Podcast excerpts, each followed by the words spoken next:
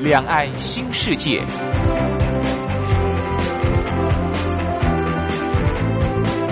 这是一个让您打开视野、胸怀两岸、放眼全球的云端世界。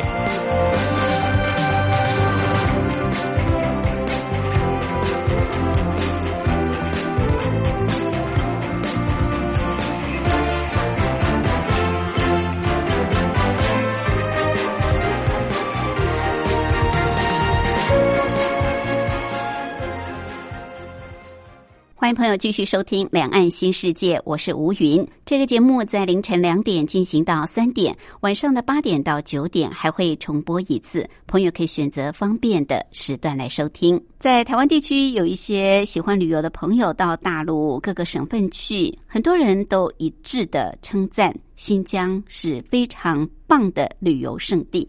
新疆这个地方分为北疆跟南疆，当然北疆、南疆是有不同的风光。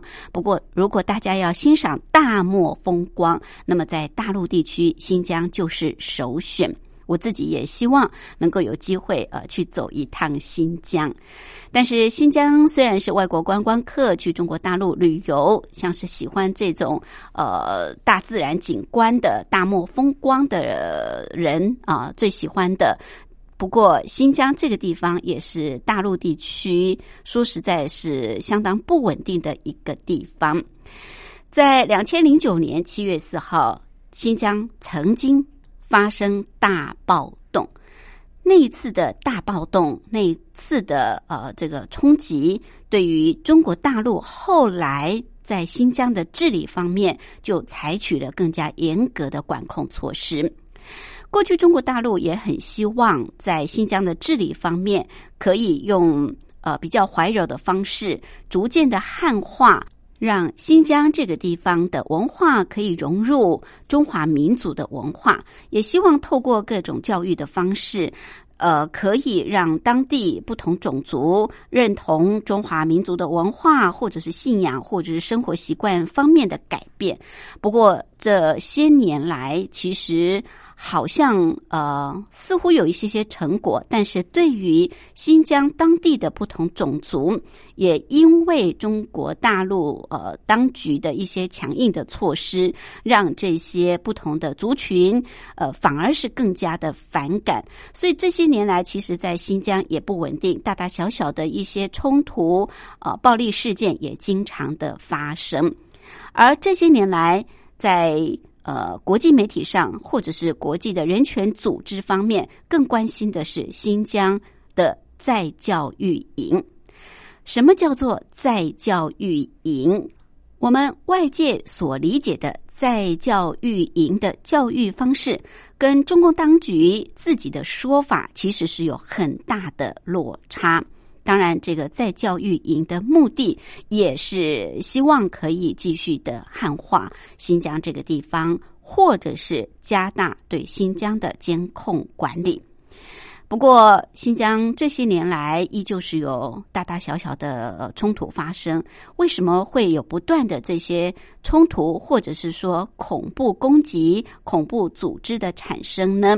而中共又为何一再的要加强管理管控新疆这个地方？我们今天在节目当中就特别邀请《中国时报》副总编辑白德华，针对新疆的在教育营这个议题来跟我们做深入的分析跟探讨。另外，我们今天还有一个小单元是两岸用语大不同，主要是跟朋友分享相同事物在两岸的不同用语用词。音乐过后，我们先进行第一个小单元：两岸用语大不同。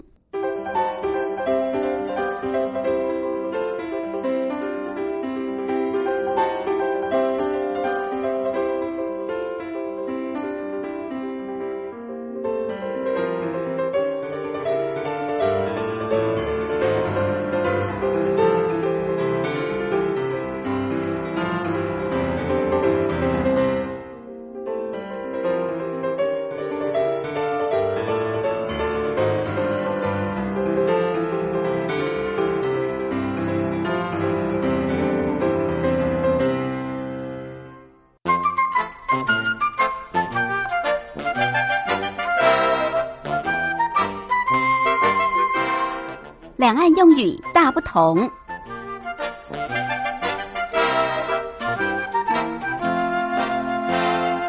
受到新冠肺炎疫情的影响。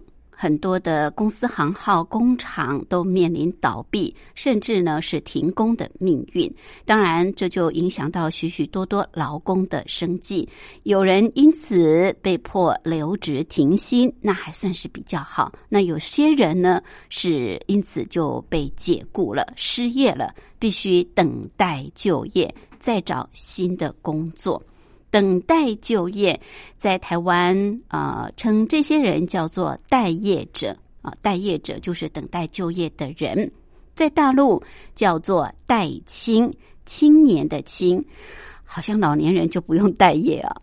好，待青就是等待就业的人，在台湾叫做待业者。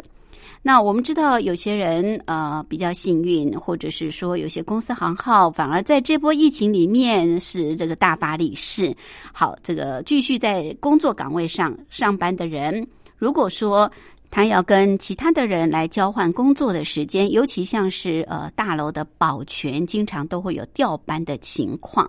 这台湾叫做调班，就是跟别人换工作的时间，可能白班要调到晚班，晚班要调到中班等等。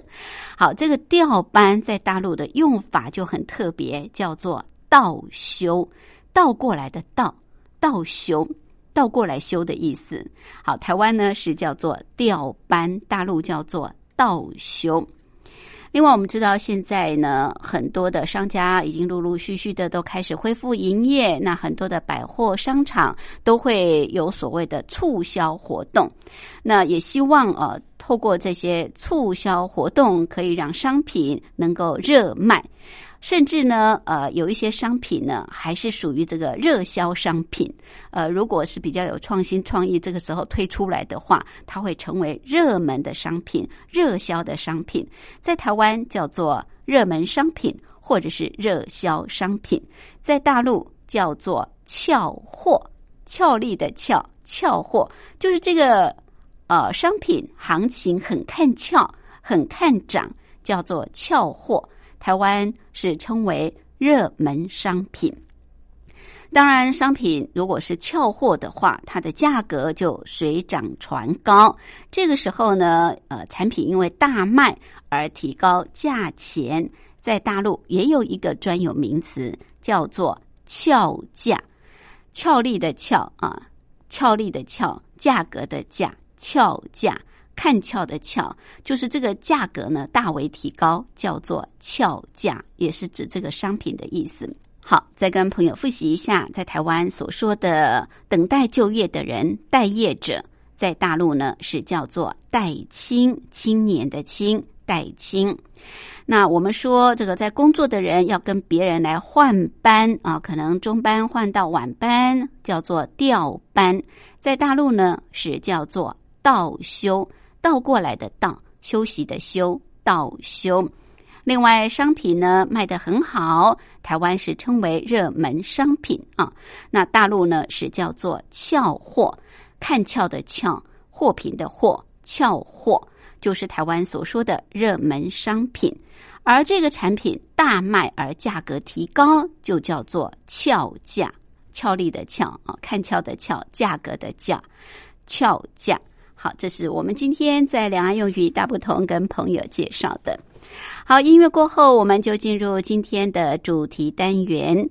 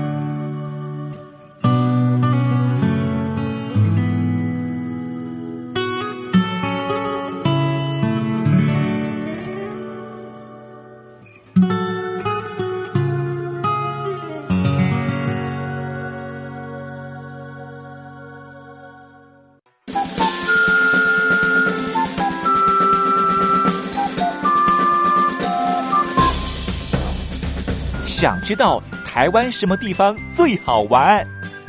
想知道台湾什么美食最好吃？想知道两岸发生了什么大事吗？您想要的，我们都有。收听光华之声，丰富您的人生。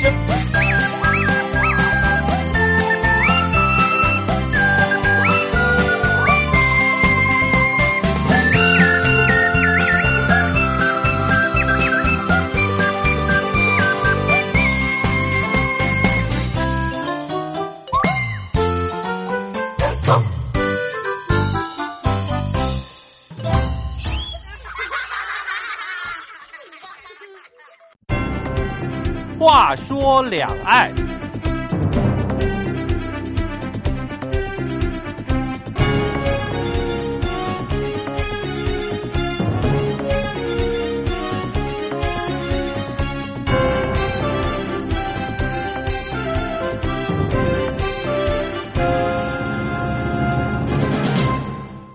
国大陆的经济发展一直都受到外界的关注，大陆内部维稳的问题，或者是人群的问题，也一直是西方世界所关心的。像是新疆所谓的在教育营，就引起很大的重视。到底什么叫做？再教育营，那为什么会设立这样的营区？我们今天也特别邀请《中国时报》副总编辑白德华来跟我们探讨。副总编好，主持人好，各位听众大家好。好，其实过去这个西方媒体就曾经陆陆续续的披露中国大陆的新疆加强监控、打压维吾尔人的消息。联合国消除种族歧视委员会。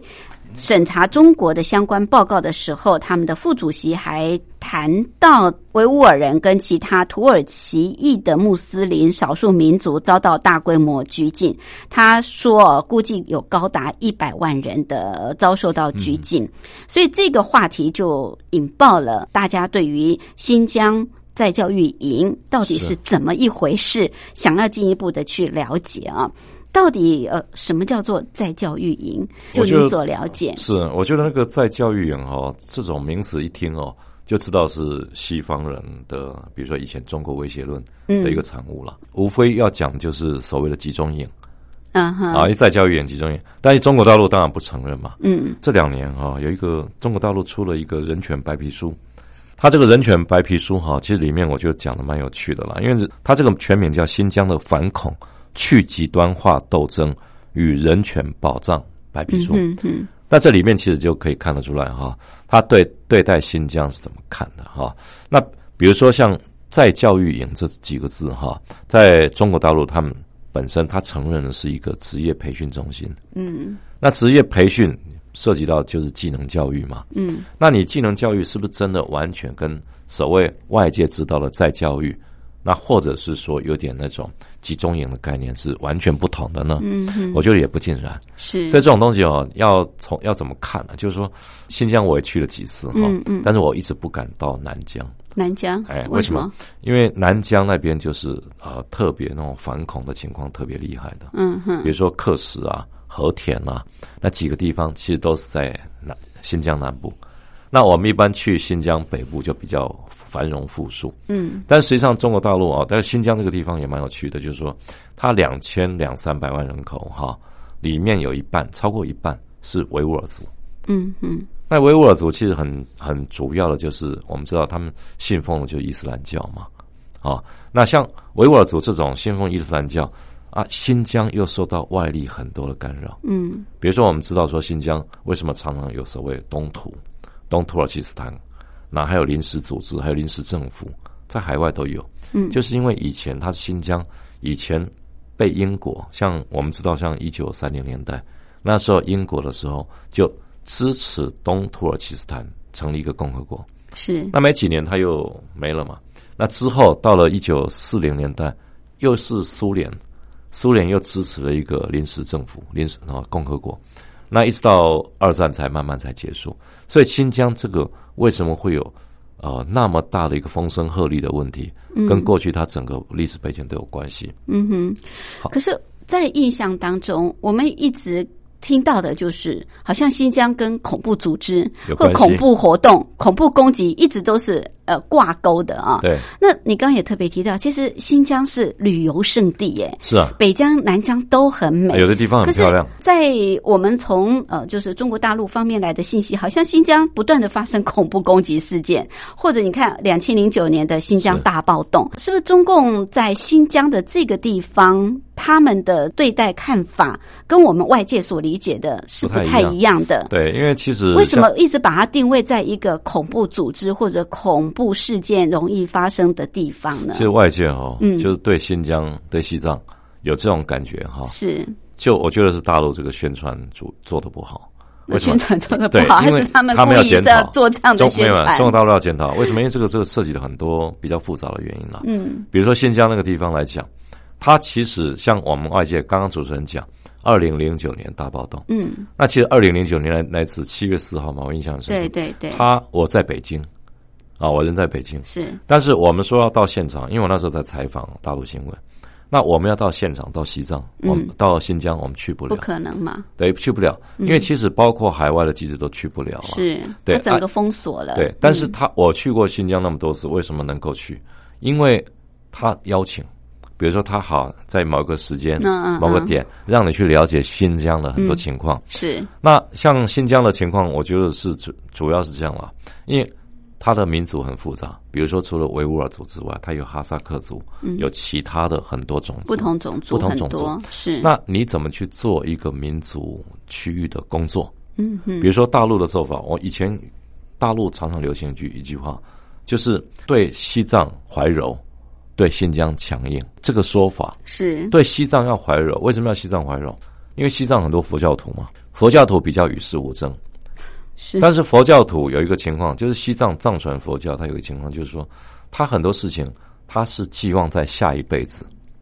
好，比如说我要像西藏，来世西藏是要修功德。没错，西藏其实我也去过一两次哈，嗯，但是我我们很感动，为什么？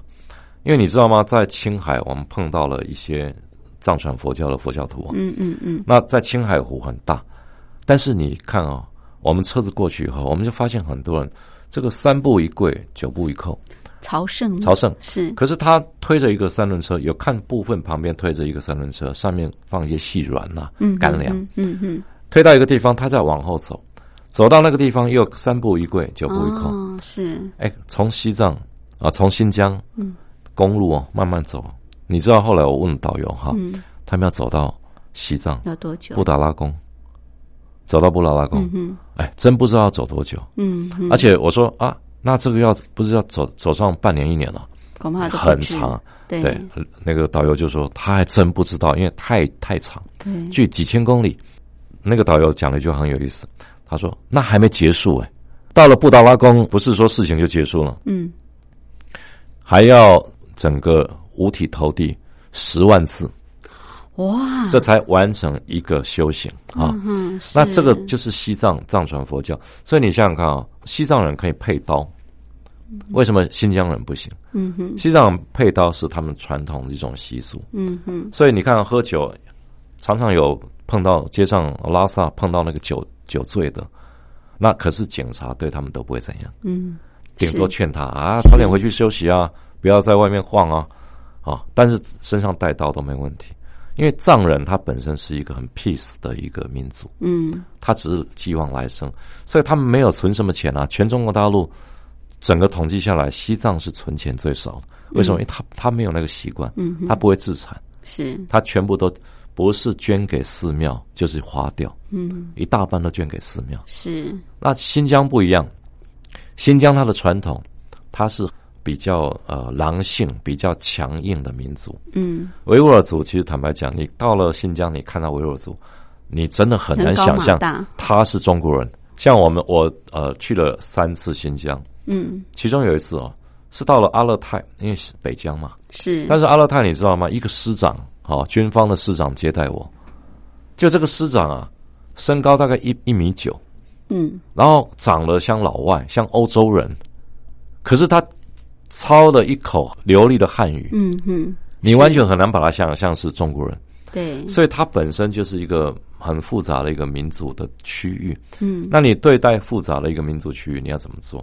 那我们知道，像九一一事件之后啊，中国大陆跟美国合作反恐，所以反恐之后，中国大陆就趁那个时候，扩大他们反对恐对他们在新疆啊，对扩大反恐定义，而且他在新疆，他在两千年前后，嗯。他就提出了说，新疆是有三股势力，就恐怖分子，嗯。那另外就是分离主义分子，是。另外就是激进的这个分子。嗯。所谓激进，就是我非要按照严格的这突厥的教义，嗯就是嗯。这个回伊斯兰教是。严格的教育的方式，哈嗯。的教育都不能变。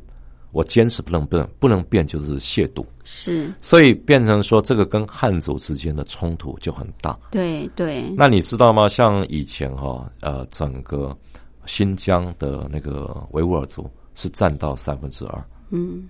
整个新疆来讲，维吾尔族三分之二，是。但是现在只剩下大概一呃一半多一些。为什么？因为汉族汉化教育嘛，嗯汉族一直进来，是所以新疆当地比较或者西方比较看觉得不满的一点就是伊斯兰的中国化。嗯没错。对嗯你伊斯兰教中国化，因为中国大陆讲说我是有中国特色的社会主义嘛，嗯嗯嗯。那你伊斯兰中国化的话，那对他们教育本身应该怎么看？是。呃这个是一个落差了。对对。是。说实在的，对于新疆的这个问题哦，最重要的就是在彼此之间的这个文化的不同，还有宗教信仰这个部分不一样啊。其实是很难融合的。没错。哦，汉民族跟维吾尔族，或者是你说的这个伊斯兰教徒等等啊、嗯。那但是感觉上，北京呃当局好像一直希望，就是你刚刚提到的汉化，让这个不同的民族能够接受呃汉民族的这种教育、文化、信仰等等。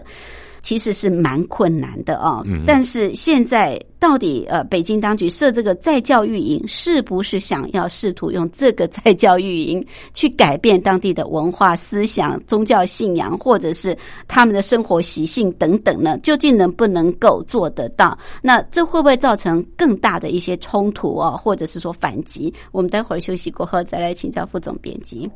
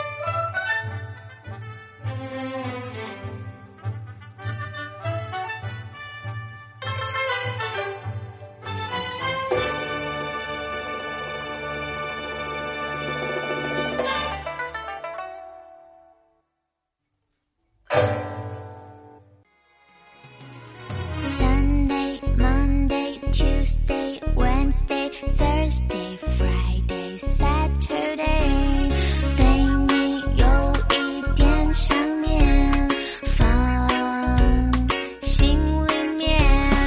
Sunday, Monday, Tuesday。听众朋友，你们好，我是雨恒。深呼吸，你会发现 everything's fine。收听光华之声的节目，你也可以找到 happy day 的理由。Thank you.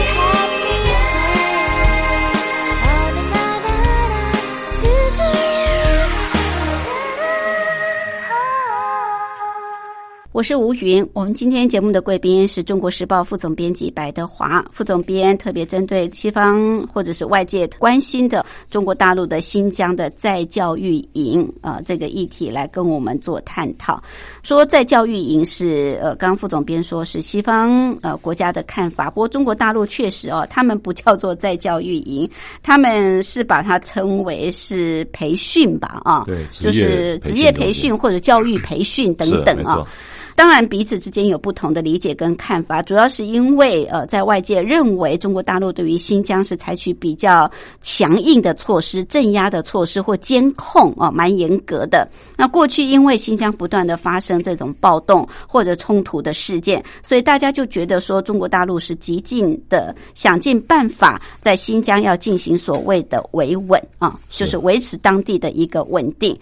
那现在呢，会不会是用这种再教育营的方式，想要透过这种再教育来改变当地的不同种族、民族他们的一些呃这个信仰啦、生活习性啦，或者是教育呀各个方面，甚至是呃文化的结构等等，让他们能够跟汉民族这个趋于一致，就是能够尽量的把它汉化。我觉得是有了。是，因为这个东西，其实你像以西方的角度来看，它就是一种思想教育嘛，嗯嗯，就是比如说帮你洗脑嘛。是，但是这种东西的话，就是有没有严重到这种程度？哈、嗯嗯。因为实际上我们看了人权白书，也是针对外界的批评，嗯。才会有一个所谓的新疆白皮书嘛。嗯嗯。那其实按照白皮书里面的说法，哈，它其实讲起来是说，参加这个再教育营的哈，嗯。因为这个再教育营他们官方当然不会这样讲，他们是讲职业技能教育培训中心。嗯，教培中心，教培中心，而且他们其实偶尔新疆的媒体啊，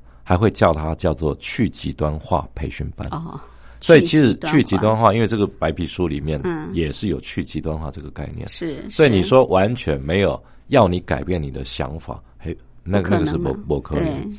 对，所以你看哈、他其实参加这种所谓在教育营的人哈、按照他白皮书的说法、嗯。是有，就是有几种情况，一种是说他参加过恐怖活动，嗯嗯，恐怖运动的哈，那或者参加过极端主义活动的，可是情节比较轻微的，嗯嗯。因为情节严重了，一定关进去了嘛，对，一定是判刑了嘛，是。对不对？那情节比较轻微，还构不成说严重犯罪的这种人，他可以比如送到在教育营哈。是。那另外就是他，你曾经参加过这些的，不管极端啦，或者恐怖啦，或者什么一些情况，没有造成严重这个伤害后果的，嗯。呃，基本上都是比较轻的，可以免除刑罚的。嗯。那另外一种，比如说，因为比如说呃被定罪了，但是都比较违罪的，嗯哼。违罪的这些部分的话，经过评估，可是你还是他评估了以后，他觉得你对社会还是有一点危害性，嗯所以就先把你送进去。是，那你讲起来就是一种劳动改造、思想改造，对对。但是他的情况，他又有一个比较积极的作用，它不是只有这样而已哈。嗯比如说有人说一百万，那实际上白皮书里面看了也差不多有这样的人哈。嗯那可是这样的人，他里面是有很多的案例是这样。你知道，他每年大学毕业生哈，大陆有一种做法就是援助嘛，援助政策。好，我们援疆的以前早期早年是把汉族的弄到西藏，弄到新疆，那现在就是所谓的援疆干部。是那很多他们就招募了很多大学生，嗯从湖南啊、北京啊、广东啊。那我们知道，就是说，像新疆的大部分的对很多省、很多市，比如乌鲁木齐啦，或者下面的苏勒县啦、哈密县啦、和田啦，它的对口的扶持的都是以广东为主。嗯广东，比如说哈，广东省哈，它每个省呃，不管是一线、二线、三线，它在新疆有对口的。好，那我学我毕业了，我我假设是广东中山大学毕业生，那我毕业了以后，我说我申请，我要到新疆协助两年。嗯那新疆当地也提出了这个号召，说：“哎，来广呃广东来或每各省的大学生来我这里，我先给你一个地域加急三千块人民币。嗯啊，你也愿意啊？嗯就像我们外交部派到那种危险地区，嗯哼加急比较高。好，那可是他们到了当地以后，他做什么？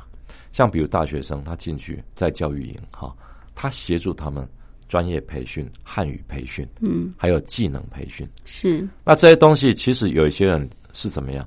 因为我们知道啊，像少数民族有一个比较大的问题哈，他基本上教育程度比较低，因为他教育的资源有限嘛。嗯你不是住在省会啊，不是住在一线、二线、三线，对他很多自治区、自治州，甚至可能三五万平方公里才一所学校。嗯你要知道啊，台湾三万六千平方公里，不止一千一两千所吧。是但是他三五万平方公里可能就一所，嗯嗯那他要怎么上教育？他没有办法受教，他连甚至汉语都讲不出来，好，普通话都不会讲，所以他利用这种机会，当然让他汉化，让他能了解跟汉人沟通。是那另外，我会觉得说，呃，有一些情况，就是说很，就是西方是当然会从人权的角度来看这个问题了。对比如说，像西方提出很多质疑嘛，如果你不是在教育营，如果你不是叫做集中营，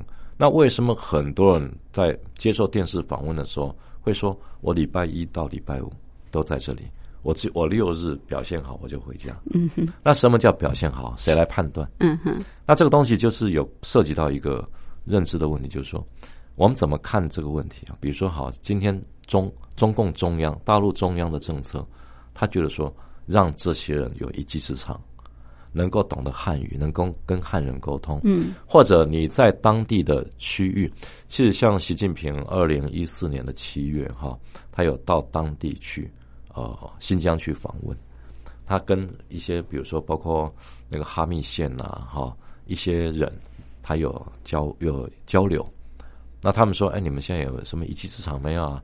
哦啊，自治区、自治州怎么样？他实际上也帮助他们盖一些什么清真寺啊什么的哈，嗯都会做。那站在中央的立场，比如北京的立场哈，他会觉得其实我都是为你们好，但是你到了地方，哎，他地方的他就说好，你不听我的话，我就把你关起来。嗯常常会碰到这种问题，是就是好事变坏事了。对，可是中央的好意，有时候当地的民众或者说这些少数民族，他不见得会认同。对比方他觉得说。我为什么一定要去学汉语？我为什么一定要学中文？我有我自己的语言，我有自己的文化，我有自己的信仰。你只要尊重我就好了，对不对？对他希望能够保留自己的文化、自己的宗教信仰、思想等等。那中央就是希望去介入嘛，没错希望去改变嘛，啊，那这就会产生很大的冲突。像我我觉得这个很重要的一嗯个观念哈、就是说，他中央在看待问题的话，他会从一个统筹统一的角度来看。对啊，就是想要统一嘛。对，因为因为怎么讲但是？新疆会想说，我如果能独立多好，我我而且哦保有我自己的文化啊、思想教育啊、宗教信仰啊等等。而且你算哈，像以前新疆啊，新疆到底算不算中国呢？嗯因为新疆其实从汉朝，没错，这有所谓的西域通史了哈，西域史。嗯嗯那一直可是西域整个统一，一直到清朝的乾隆。嗯那乾隆之后，你看，包括那个左宗棠，到一八七七年呢，才叫做新疆，是因为新的疆域嘛，嗯变成故从等于收归国有了哈。是是但所以新疆本本地又有那么多，你知道现在全世界哦，至少有十个合法组织，嗯被美国、啊、瑞典了、北欧啊，那还有欧洲一些国家，加拿大也有，是承认它是合法的组织，嗯是维吾尔大会啦、维吾尔族青年大会啦，还有什么协会？是那这些他们其实你说在西方，它根深蒂固。嗯说，哎，其实东土耳其以前也的确是有共和国。嗯哼那东土耳其其实你看啊，新疆很多地方闹疆独的概念，哎，南疆也有，北疆也有。对。哎，北疆就是苏苏联支持的嘛，嗯南疆就是靠近旁边土耳其一堆啊，包括训练，是，所以这种就我觉得就是冲突在这里。嗯。你北京方面你要怎么样柔怀柔，是。但是你又能让他知道我们是一个统一的国家，嗯哼他不要你独立，是。但是你用强硬的方式对。是把人心往外推，没错。我觉得是比较大的问题对在这里。这个新疆自治区的党委书记，可能他用采取更强硬的措施，会不会激起更多的民怨？还有就是，呃，对于这个新疆这个地方，其实它也是中共推“一带一路”的一个核心的地区，是不是也因为这样很担心新疆动乱，所以要采取更严格的监控跟管控？我们待会儿进一步来请教副总编辑。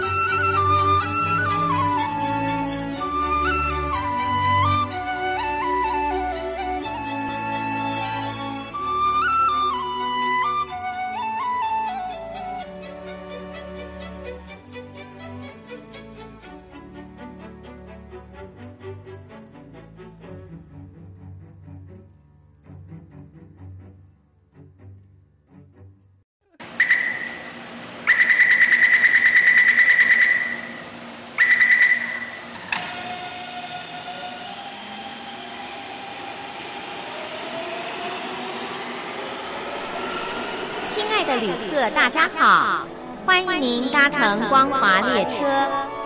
我们中途的停靠点有中波七一一千赫、九八一千赫、八零一千赫、八四六千赫，以及短波九七四五千赫。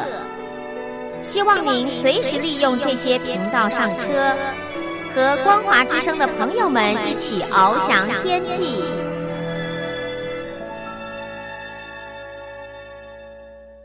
我是吴云，我们今天节目的贵宾是中国时报副总编辑白德华副总编，特别针对呃外界非常关心的新疆这个地方的在教育营啊，来跟我们做探讨。刚刚也谈到了在教育营，中共当时呃这个设立的目的是什么，还有外界的看法，其实我想都有很大的这个不同哦。不过新疆这个地方真的是比较特别，副总编刚刚也提到，你到这个地方可能你会觉得说，哎，它的文化、它的人种、他的语言，好像跟中国大陆。哎内陆的 是不太一样的。确实他们是有不同的文化哦，有不同的宗教信仰、不同的语言，那他们也很想要保有哦。可是这就会产生一些冲突，尤其是跟汉民族之间，呃，经常就会有一些冲突存在。那中国大陆也很希望新疆能够尽量的汉化哦，希望能够统一，不要有这个疆独的事件发生。那过去在新疆，说实在也采取很多的政策啊，有可能比较怀柔的，但是也有比较强硬的啊，。对其实我觉得像新疆哈，刚刚主持人提到一个很关键问题，就是说新疆到底哦，你要让它保保有原来的文化哈，嗯那中央哦，北京中央是不是要破坏这些文化？嗯，北京方面他是从来不认为说他要去破坏，为什么？因为 我我们其实常常在到新疆去哈，常常会看到一个蛮有趣的现象，比如说你到了从乌鲁木齐开车开了八个小时，就到了比较偏远的一个县市哈，嗯。啊，当地的台办主任出来接待我们，可这个台办主任他是维吾尔族的，然后可是他跟我们聊天，比如说下午到三点多哈，边走去参观当地的小学啊，当地什么啊，到了四点，他说不好意思，请等我一下，嗯他就拿出他口袋的一个地毯小地毯嗯哼铺在地上，哦，他就朝西方清真那个卖家膜拜朝拜，是是，跪在那边朝拜，旁边的人说这个就是他们的习惯啊嗯嗯，啊会这样告诉我们了。嗯嗯那你就会觉得蛮有趣的啦。就是说嗯，其实那个地方哦，多民族的混合。那中国大陆的话，你说要怎么去治理这些多民族地区哈，很伤脑筋。像原来的这个书记张春贤，那张春贤其实他是二零一一年到一六年在当地五年。那张春贤这个人在当地评价很好，嗯柔性至江嘛。嗯那他怎么柔法？他就是说，其实他是一个会跟当地人把干净的那种人，嗯接地气的人，他接地气，他到当地去，他是不只说跟这个市井小民喝酒啊、聊天啊、画帕拉 Ken 啊，什么都会。嗯嗯嗯但是他另外哈、做了很多政策，比如说他推出一个很很简单的政策，就是说，比如说你四口之家、五口之家都没有人工作，他会至少保障你一家一个人，他会找人去调查。嗯哼，如果你四个人、四个人、五个人都没工作，你吃什么？是是，他会至少把一个人拉出来，保证你有就业机会。嗯嗯但是这些人可能都是维吾尔族、伊斯兰教的，嗯甚至哈萨克族。是那他会想办法帮你就业。那这个其实很好。对，可是我觉得柔性柔治江哈、也会有柔性治江的一个问题出现。比如说，他二零一六年被换掉，为什么被换掉？因为其实他二零一四年七月多的时候，习近平啊带着一堆人，政治局的这些委员啊、办公室主任到新疆去，还在赞美这个啊张春贤说：“哎呀，我们新疆治理的不错。”嗯嗯结果他七，我印象啊，四月三十号，习近平等于二零一四年的四月三十号，习近平从新疆乌鲁木齐搭火车离开了。离开不到几个小时啊，新疆火车站发生爆炸，就爆炸死了三个人，伤了七十九个人。那当地就戒严。那可是这是四月的事情哈，嗯。六月又出了一个事情，新疆的一个网站叫无界新闻网。嗯。那无界新闻网提出了习近平啊十大罪状，要求你下台，嗯哼。公然呢，嗯哼。那这个北京怎么可能受得了？是。习近平即使不说话，下面人也肯定动作一堆了，对，嗯所以他发现这样也不是办法。加上我们觉得，就是从习近平的角度来看哈，习近平这治理这几年下来啊，我们觉得习近平是比较属于那种用强力手段去治理国家的强势作为的对一个领导人的，嗯，所以你看哈、二零一六年为什么换了一个这个西藏的党委书记上来陈？陈全对国，嗯，那他一上来，其实也蛮重要的一个情况，就是说，陈陈全国他本身他是原来西藏党委书记，嗯那他治理的相当不错，就是说至少很 peace 啦。那西藏比较好治理嘛，嗯嗯，但是到新疆怎么办？那他新疆显然你柔性治疆的政策是碰了问题，所以他开始，你知道他当时就很明白的是用严打的方式，比如找了用最新的科技，他其实光是那个新疆很多地方，可以讲说从北京的角度来看哈，他等于是打造全面覆盖那种等于网络监控系统。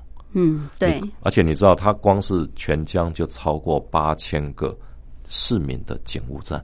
对，啊，你是。便便就是表面上是便民啦，嗯，这个警务站是便民啊，你有什么事找警察？那实际上全面监控，全面监控。对对，而且它到处都是那种像我们的那个监控器啊，嗯嗯，摄影机，嗯。没办法，那你就到了每个地方都有，那你这种东西它等于完全动弹不得，嗯。它那个社会其实就是一个安全网啦。没错，控制网整个弄下来，所以其实它光是这几年下来，它光是警力哈、比过去至少增加超过十万。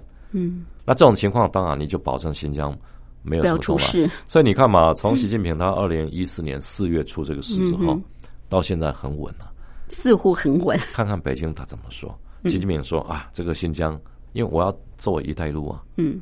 那你这个地方我必须要保证这个区域的和平啊。嗯。那另外像孟建柱，他是中央政法委书记啊，嗯，他也讲说我们都没有出什么事情，表示我们这个新疆这个地方也走向稳定了哈。嗯，那另外就是，我觉得前一个书记跟后一个书记很大的概念不同，就是张春贤，他这五六年的任期哈，他从来没有讲过反恐一次，嗯嗯，他就顶多是维稳了。是，我们要对暴力事情哦要保持维稳，但是陈全国这后面这个书记啊，他全部都变成一个恐。怖组织要反恐，所以很明显严打嘛，对，严打了整个手段就出来。是，是。所以你想想看，如果在这种情况下，刚我们说到压力锅，嗯。那这压力锅的话，在海外的维吾尔族的伊斯兰教更不满。对，你包括土耳其以前还蛮支持的，嗯现在他也敢讲这种话。是那这个东西，我觉得就是你要怎么去做。嗯嗯哦，那这个中国大陆本身对新疆这个政策，其实还是比较充满疑虑的。